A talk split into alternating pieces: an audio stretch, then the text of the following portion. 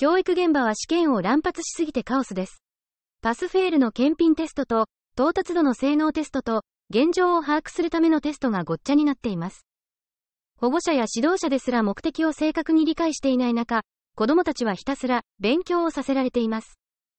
不思議なのは、試験をたくさん受けさせられる割には、試験結果に対して何も対応してもらえないまま、すぐにまた次のテストを受けさせられること。あのテスト結果は、結局、何だったの？みたいな感じがします。子供が65点を取ったら、それは教える側の伝える力が65点ということです。100点だったら、それはその子には内容が簡単すぎます。90点前後が、その子に合った程よいチャレンジレベルで、生徒も教える側も合格だと思います。法律で、子供が1週間に、ゲームをしていい時間と、勉強をしていい時間を、法律で決めたらいいのにと思います。勉強をしていい時間が決まると、教える側の力が問われるようになります。DX が進まないのは、日本国民が皆ブラックに慣れすぎているからだと思います。